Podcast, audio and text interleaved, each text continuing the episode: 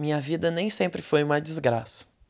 Às vezes nos perguntamos o motivo do nosso carro ser pior que o do vizinho ou a razão pela qual ainda não fomos promovidos em nosso local de trabalho. Mas não nos damos conta de que temos um emprego e um carro, que, convenhamos, não é tão vantajoso assim em tempos de Uber. Deveríamos considerar isso um luxo.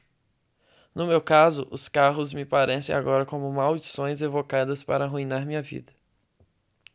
Embora eu generalize, a tragédia ocorreu apenas uma vez. Foi um acidente automotivo. Já é um trauma, mesmo que ninguém saia ferido.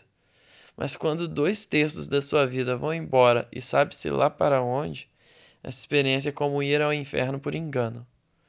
Às vezes achamos que merecemos ter tantas coisas boas e que uma aflição é capaz de tirar o nosso chão, nos levando ao nosso núcleo desconhecido. Acredite, perder um dos braços em uma tragédia não é nada quando o homem que você ama lhe é tirado, juntamente com sua primeira filha, ainda recém-nascida. Meu marido era um pediatra renomado em nossa pequena cidade. Possuía um consultório particular no centro, onde passava as tardes trabalhando. Ele realmente amava fazer aquilo. Não nos casamos tão jovens.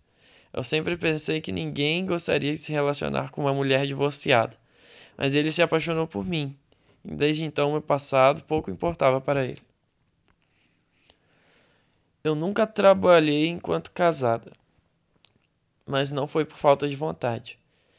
Terminei minha faculdade de psicologia, mas infelizmente montar um consultório numa cidade do interior não dá tanto retorno. Por muito tempo insisti em arrumar um emprego enquanto meu marido implorava para que eu fizesse apenas aquilo que amasse sem ter a preocupação de ganhar dinheiro. Comprei então uma máquina de costura e comecei a desenhar modelos e fazê-los. Quando prontos, eu presenteava alguém que tivesse o manequim ideal para a peça. Aos poucos as pessoas começaram a conhecer meu trabalho, até que adquiri uma clientela fazendo aquilo que realmente amava. Não imaginava que seria tão fácil. Repentinamente percebi que estava grávida. Nossas famílias ficaram extremamente felizes Desde então, tudo começou a girar ao redor do meu umbigo. Desde as obras em nossa casa até a rotina dele, pois apesar das suas ocupações, sua real vontade era acompanhar a gestação de perto. Quando soubemos que era uma menina, resolvemos fazer uma homenagem para sua falecida avó, Marta. Nossa filha nasceu saudável, sem complicações no parto normal. Lá estava meu marido em uma sala de cirurgia apenas para assistir o procedimento, como nos tempos da faculdade, só que com o coração realmente emocionado. A frieza da medicina não conseguiu tirá-lo ou deixá-lo insensível. Naquele momento chorei tanto por conta da dor do parto quanto por conta dos meus sentimentos incontroláveis. Quando Marta fez seis meses, decidimos visitar minha irmã em uma cidade relativamente distante. Foram dez longos anos sem visitá-la ao menos uma vez. Ela sempre me ligava dizendo que gostaria de conhecer a minha pequena e logo resolvemos ir ao seu encontro. Durante a viagem, Marta estava em meu colo, meu marido muito atento olhando para a estrada. Estava de noite e chovia muito. Atrás de um caminhão não era possível ver exatamente o que ele levava por conta de uma lona grossa e marrom que o prendia. Provavelmente troncos ou algo do tipo estava ali embaixo. A chuva foi se intensificando juntamente com o vento. Vimos um pino que prendia a lona se soltar, logo após outro e mais outro. Estávamos com medo, porém nossa crença nos dava certeza de que tudo daria certo. Infelizmente não foi assim.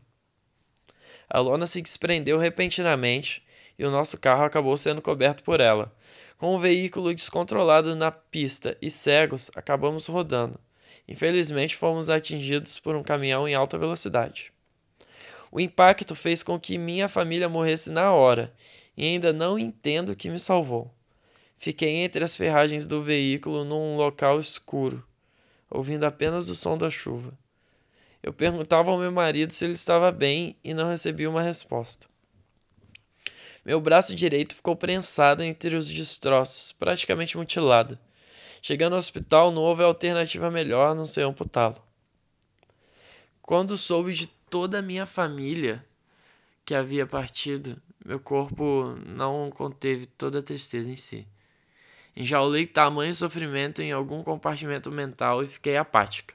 Minha irmã, Érica, foi com seu marido, Carlos, até o hospital assim que soubera do acidente. O apoio deles foi fundamental naquele momento. Não fiquei noite alguma sozinha. Meu sobrinho não foi me ver no hospital, nenhum dia. Eu nunca havia visto ele e a minha irmã julgou que aquela não seria a primeira imagem ideal que Tomás deveria ter de mim. Entendi perfeitamente. Perder o meu braço não foi algo que me afetou tanto. Apenas meu equilíbrio e a forma de andar, mas rapidamente me adaptei. Sentia-me honrada por ter perdido apenas um dos membros ao invés da vida. Érica lia a Bíblia para mim todos os dias ao acordar e antes de dormir. Após isso, orava comigo. Ela sempre foi evangélica e eu, apesar de ter muita fé, nunca fui em uma igreja por vontade própria. A minha casa e o consultório foram vendidos. Ao sair do hospital, fiquei um tempo na casa da minha irmã até estar em condições de ficar sozinha. Acabei comprando uma pequena casa para mim. Apenas um quarto, banheiro, cozinha e uma sala mínima, onde ficava a minha máquina de costura. Durante o tempo em que fiquei na casa da Érica, pude conviver e conhecer o sobrinho incrível que eu tive e nunca havia visto. Ele era um rapaz já com 10 anos de idade. Possuía cabelos negros e, assim como todas as mulheres de nossa família, um sorriso perfeito e uma capacidade invejável de dialogar. Minha irmã trabalha em um banco, como caixa, e seu marido era engenheiro em uma indústria automotiva. Com a minha presença, Tomás teria companhia durante o tempo em que normalmente ficaria sozinho em casa. Aquilo amenizou minha depressão, de certa forma, e foi como ter outro filho. Depois de três meses morando ali, decidi que era hora de ter minha própria casa e não atrapalhar tanto a rotina e privacidade deles. Aprendi a conviver com a falta de um membro e um pouco com a solidão. Embora diversas alegrias amenizassem o sofrimento cotidiano, eis que a angústia estava ao meu redor o tempo todo. Comecei a fazer análise com o psicanalista, pois o meu quadro de depressão estava se agravando progressivamente. Quando comecei a morar sozinha, as coisas pioraram muito. Sempre cogitava suicídio, mas nunca tive coragem suficiente para me executar. Isso não significa que não tive força de vontade suficiente para comprar diversos itens para tal feito. Em alguns dias da semana, minha irmã deixava Tomás comigo e eu ficava costurando enquanto ele fazia a sua lição. Tínhamos relações de afeto fora do normal. No período em que ele ficou comigo, minha angústia passou da noite para o dia. Lá estava eu como uma jovem novamente, podendo contemplar os prazeres da vida. Em contrapartida, Tomás começou a se afundar em um quadro depressivo fora do comum para uma criança tão nova. Imediatamente os tratamentos começavam, e eu acompanhava sempre que possível. Ele chegou a tentar se matar com uma faca, cortando os próprios pulsos, mas felizmente cortou-se no horizontal. Logo, danos não foram tão graves assim. Eu entendia como ele se sentia, apesar de não saber o motivo e achar tudo aquilo muito estranho.